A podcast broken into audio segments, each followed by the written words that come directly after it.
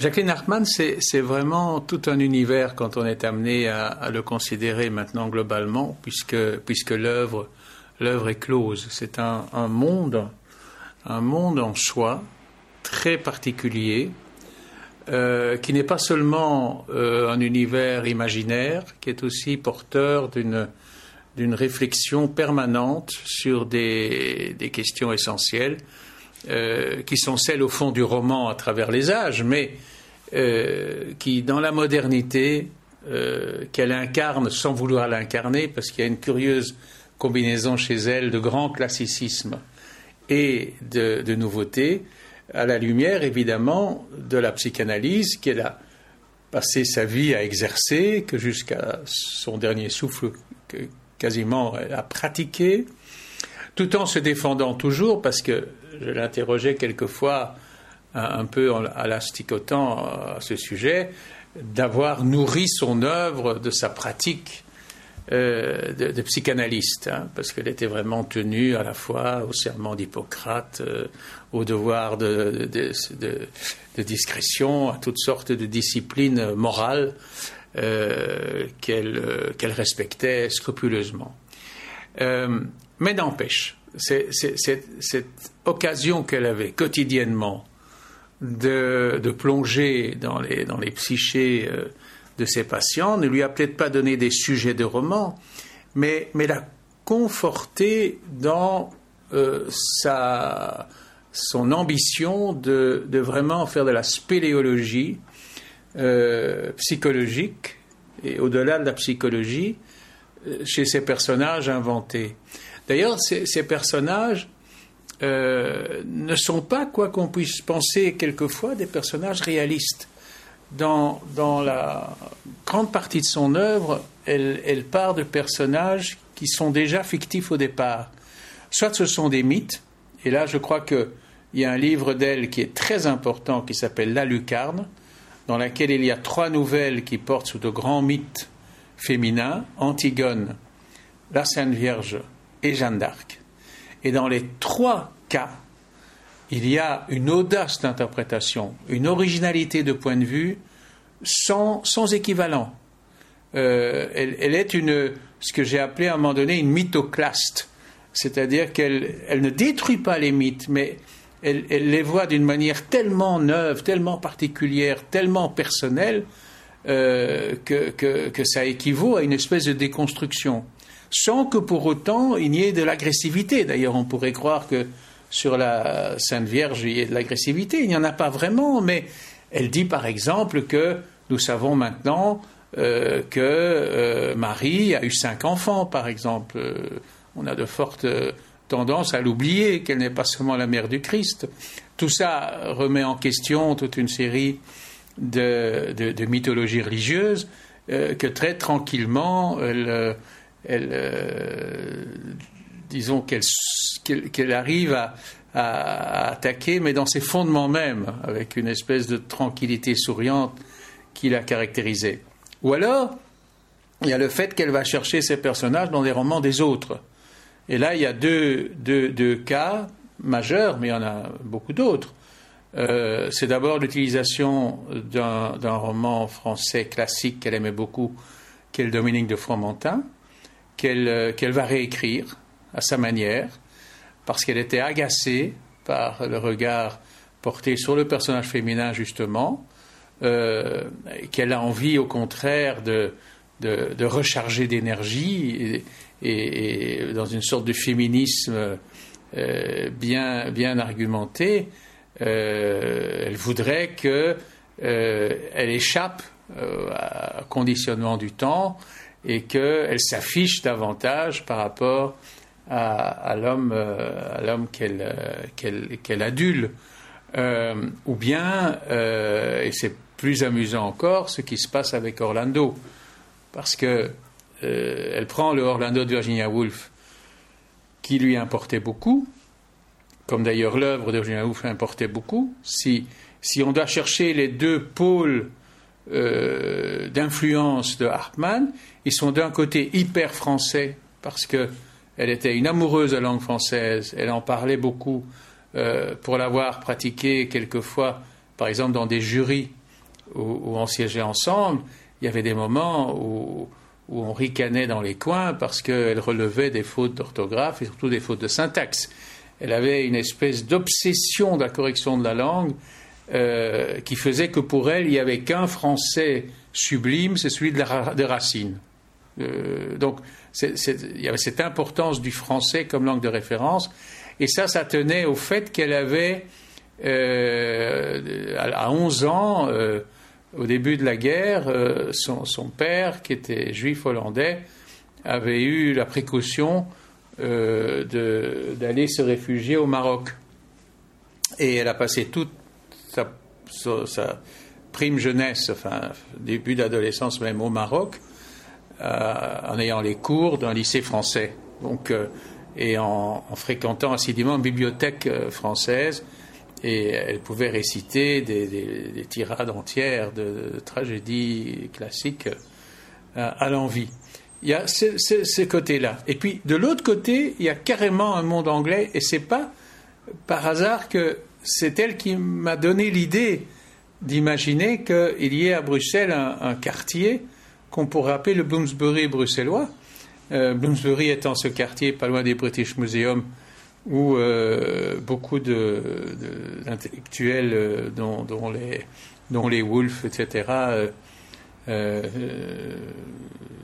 vivaient.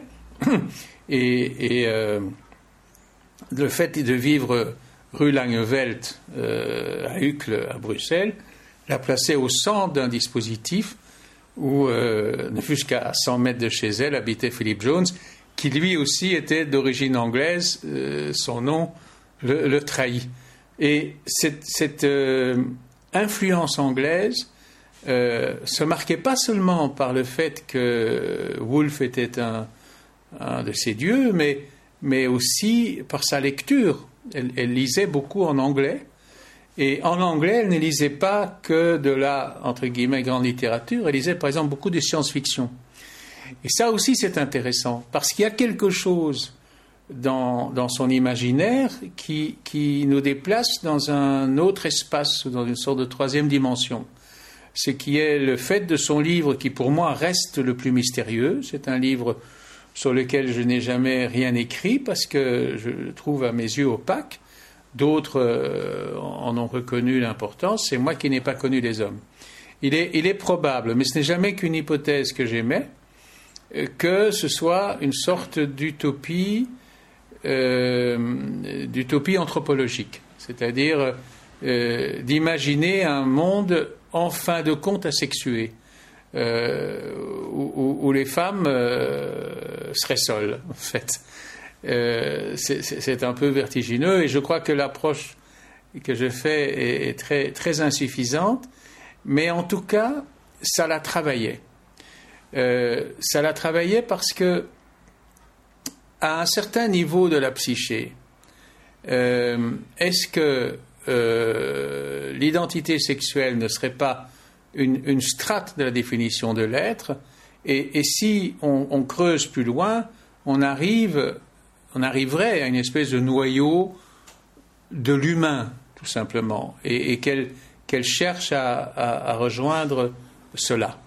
Alors, toute cette matière qu'elle brasse et qu'elle, euh, euh, la passionne, qui la nourrisse. Et là, c'est une élégance de, ne pas nous asséner des théories autour de ça, de ne pas en faire des textes euh, trop austères, même pas austères du tout, mais, mais, mais même d'en faire des comédies ou des parodies. Et ça, c'est le cas d'Orlando, bien sûr, avec un changement de sexe assez spectaculaire dans les toilettes de la gare du Nord à Paris, euh, qui est une des, pages les plus truculentes de la littérature écrite en nos, en nos contrées.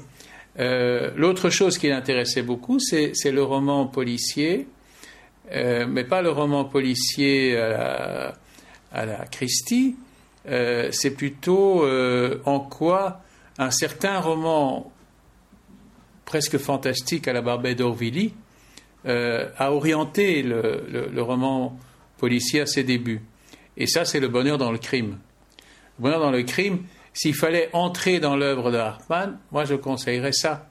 Parce que, d'abord, l'histoire est étonnante, son, inscription dans le paysage bruxellois est, tout à fait euh, frappante, puisque ça se passe euh, dans le cadre euh, clos d'une voiture pendant le temps d'un embouteillage sur l'avenue des Nations, à la hauteur d'une villa dont j'ai oublié le nom, mais que l'on remarque quand on remonte le boulevard avant d'arriver à, l'université, une, maison Art Nouveau, euh, tout à fait fascinante, euh, posée sur une colline un peu comme, comme la maison dans le Psycho de, Hitchcock, et, dont elle s'est servie comme un, instrument narratif dans, dans, ce livre euh, plein de couloirs dérobés, de, de, portes secrètes, de, souterrains, enfin tout le bric-à-brac du,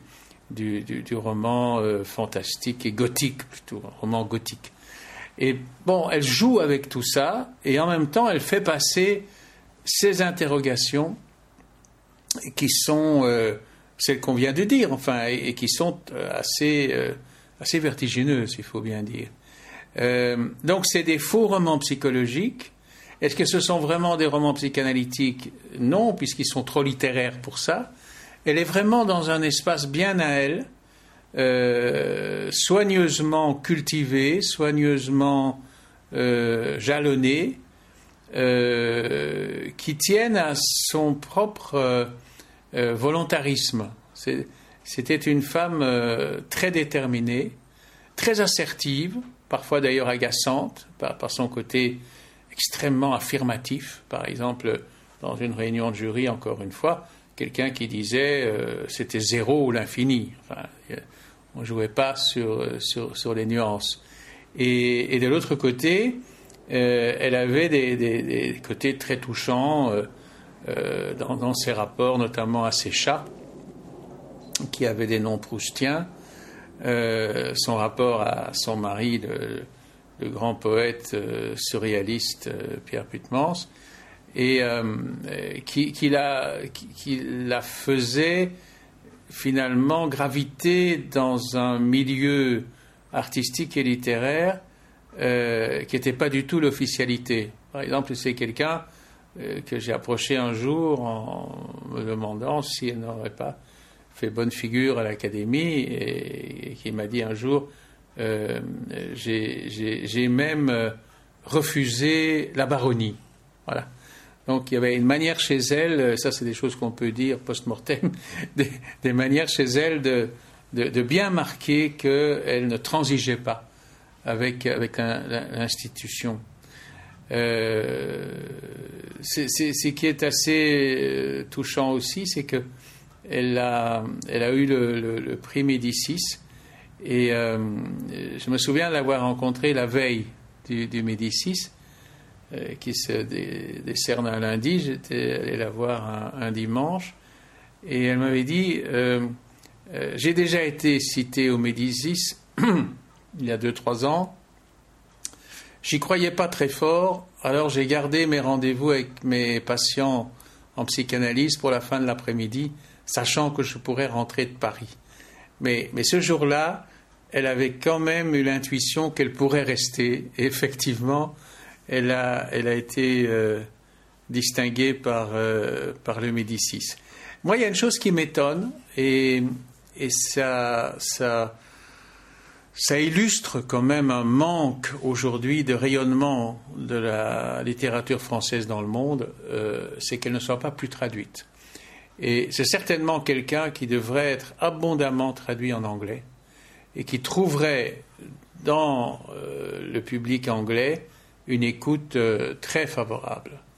Euh, je pense qu'on n'a pas bien mesuré euh, le côté, en fait, très ambigu de son appartenance. C'est, bien sûr, elle était bruxelloise, mais très peu belge.